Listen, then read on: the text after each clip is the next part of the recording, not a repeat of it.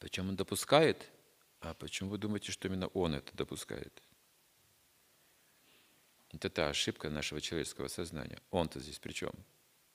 Ведь только что мы читали, этот материальный мир Кришна и не Кришна. Если вы слушаете Кришну и живете согласно его наставлениям, то это Кришна. То не будет никакого насилия, потому что он говорит, не убивай, не насилие.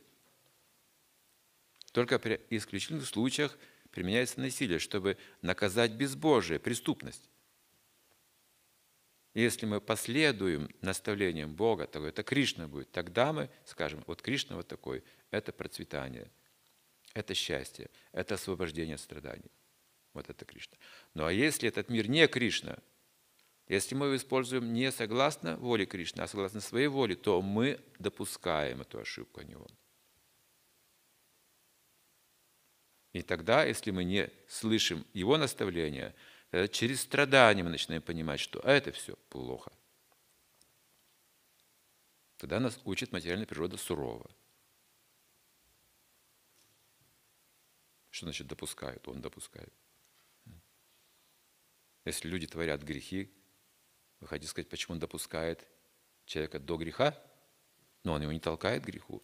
Он в Священных Писаниях, в Бхагавадгите говорится, что грех не делай –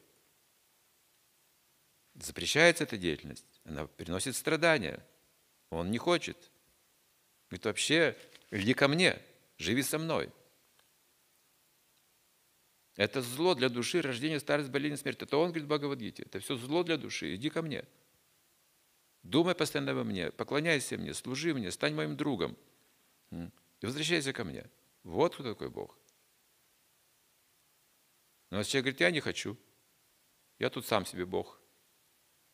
И вот это и есть причина всех страданий, когда человек мнит себя кем-то, кем не является. И Кришна при этом не скорбит, потому что ну, люди страдают, чему-то учатся или умирают, все умирают. Но говорит, родившийся снова умрет, умерший снова родится. Для него скорби в этом нет. И он знает, как живое существо любой привести обратно домой. Для этого Он творит этот мир, где мы постепенно сможем понимать, что это мир страданий. Без Бога жить мы не сможем. И вернемся к Богу.